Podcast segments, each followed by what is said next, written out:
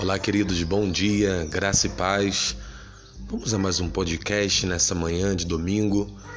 Hoje nós podemos celebrar a Deus pela chegada do, de novembro, agradecendo sempre ao Senhor pela oportunidade da vida, por Ele nos manter em pé.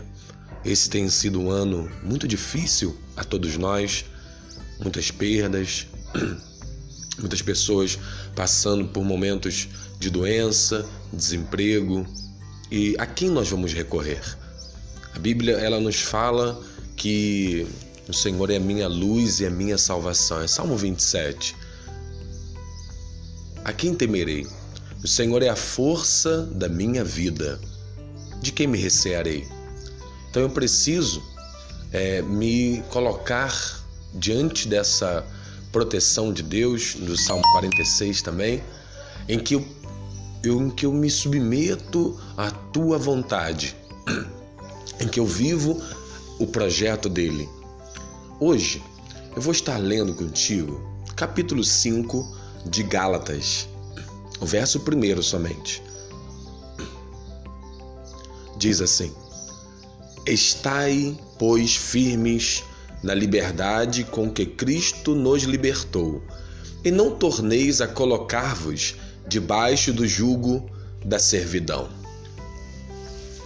Esse texto me faz refletir muito sobre a saída do povo de Israel do Egito, que estava ali há mais de 400 anos, agora nos últimos reinados, servindo como escravo para construir o grande império egípcio a dinastia, a 18ª dinastia mudou e eles não conheciam é, José e nem a história de José.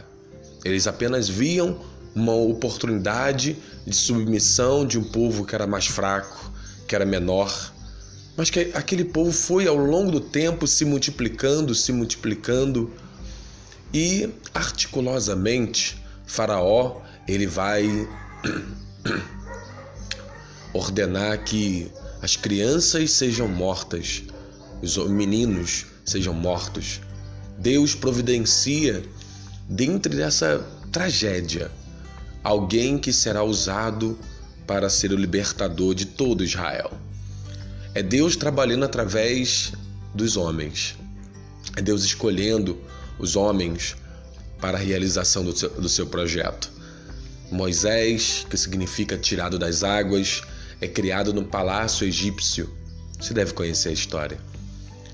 E ele cresce como príncipe do Egito. Aproximadamente aos 40 anos, ele sai do Egito e fica na terra de Midian por aproximadamente 40 anos. Agora ele ouve a Deus, ouve o chamado de Deus e o Senhor o envia de volta ao Egito, mas não para morar no Egito, mas para ser aquele por meio de quem ele vai tirar o povo do Egito. Ele faz o que o Senhor manda e o povo segue e sai do Egito. Após estarem é, longe já, à beira do Mar Vermelho, em Êxodo 15, ele vai estar agora diante de um dilema.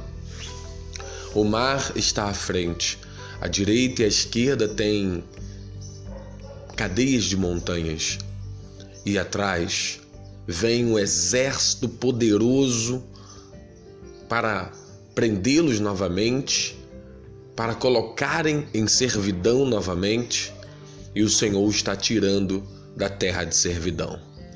Mas algo acontece na fala do povo que me remete a esse texto de Gálatas 5:1. Primeiro, eles começaram a murmurar, dizendo: Moisés, você nos tirou do Egito para morrer aqui no deserto, a gente nem aqui nem túmulo tem. E eles começaram a murmurar e a brigar com Moisés.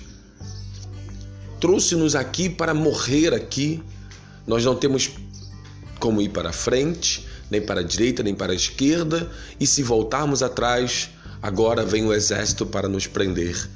O desejo deles era voltar, era voltar para a servidão, era voltar para o Egito. se submeter às migalhas. Ali o Senhor realizou o milagre. Eles atravessaram o Mar Vermelho, chegaram ao outro lado e começaram a reclamar: não tem água, e o Senhor proveu a água. Não tem comida, e o Senhor proveu a comida. Está muito calor, e o Senhor proveu a sombra. Está muito frio, e o Senhor proveu o calor. Estamos, vamos andar muito, e o Senhor faz um milagre extraordinário em que nem suas roupas e nem suas sandálias se desgastam com o tempo. Olha o cuidado de Deus ao longo do tempo para retirar aquela pessoa de um estado de escravidão para um estado de liberdade. Jesus, ele é o grande libertador de nossas vidas. O que ele vem fazer aqui e andar conosco como príncipe, como rei dos reis, ele anda como homem.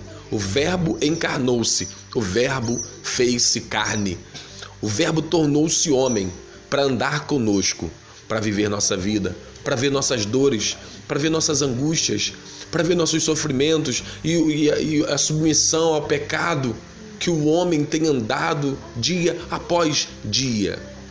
Jesus ele tem uma proposta. Ele dá a si mesmo em resgate de muitos. Ele dá a sua própria vida para que nós possamos ser libertos do pecado. Eu sempre prego lá na igreja dizendo: o grande problema do homem não é o diabo. Ele existe, o mal existe, mas o grande problema do homem é o pecado. Então, o que Jesus vem nos libertar é do pecado, é da prática que leva ao erro. São das escolhas que nos levam e nos distanciam de Deus. Pois a única coisa que pode fazer uma separação entre o homem e Deus é o pecado. Isaías 59, versículo 2 fala que os vossos pecados fazem divisão entre vós e o vosso Deus. Então hoje, não queira voltar atrás na sua decisão em Cristo. Não queira se submeter novamente ao Egito, ao pecado que te escraviza, que, que a senhora se sobre você, que lhe rouba sua felicidade, que lhe rouba, mata e destrói. Não, não volte atrás, vá para frente. A Bíblia fala em Hebreus capítulo 12, olhando para Jesus, o autor e consumador de nossa fé. Fazendo assim, você vai ver o que, que é uma vida de liberdade. É liberdade para viver, para amar, para é, viver os projetos do Senhor, você vai ver que uma vida em Cristo não uma vida aprisionada, mas ela te possibilita a verdadeira vida. Jesus falou: Eu vim para que tenhas vida e vida em abundância. Não volte atrás, não vale a pena. O Senhor é contigo. Vamos juntos, bom domingo, Deus te abençoe, em nome de Jesus.